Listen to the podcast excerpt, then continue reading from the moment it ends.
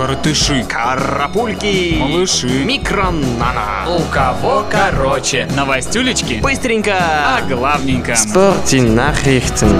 Новости спорта.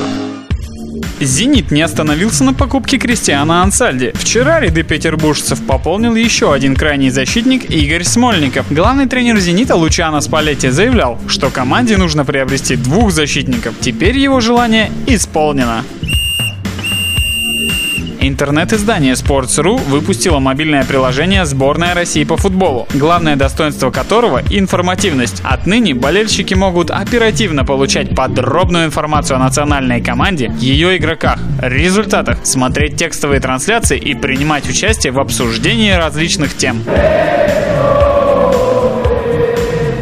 Связи с распродажей игроков, объявленной руководством махачкалинского Анжи, в прессе регулярно стали появляться сообщения об интересе к ним со стороны различных клубов. Теперь появилась информация о том, что Наполи готов выложить 20 миллионов евро за нападающего Лассину Траоре. Кака с мячом. Кроме этого, есть данные, что полузащитником Анжи Мубараком Бусуфой интересуется Локомотив. А заинтересованность московского клуба в игроке подтвердил и его агент, но добавил, что интерес к Бусуфе проявляют несколько клубов.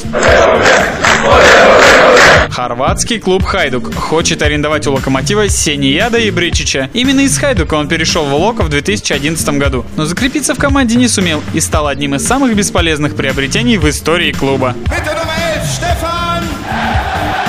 ПСЖ нацелен на покупку бразильского крайнего защитника Дани Алвеса, но эксперты оценивают возможность такого перехода как крайне низкую, ведь Алвес не хочет покидать свой нынешний клуб Барселону, несмотря на более выгодные финансовые условия, предложенные парижанами. Понятно вам, уважаемые? Вчера состоялась первая пресс-конференция перед боем Кличко с Поветкиным, который состоится 5 октября в Москве в спорткомплексе Олимпийский. Билеты на бой двух лучших боксеров в супертяжелом весе поступят в продажу на следующей неделе. Покажут поединок в России Первый канал, в США HBO, а в Германии RTL.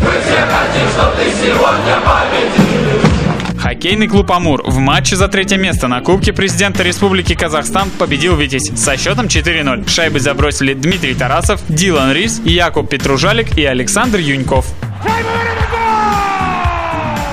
А российская теннисистка Мария Шарапова полностью восстановилась после полученной травмы и готова к выступлениям на турнире в Цинциннати. Во втором круге она сыграет с американкой Слоан Стивенс. Вчера на чемпионате мира по легкой атлетике, проходящем в эти дни в Москве, было разыграно 6 комплектов медалей. Не осталось без наград и сборная России. А подробнее об этом вы узнаете из выпуска теплых новостей.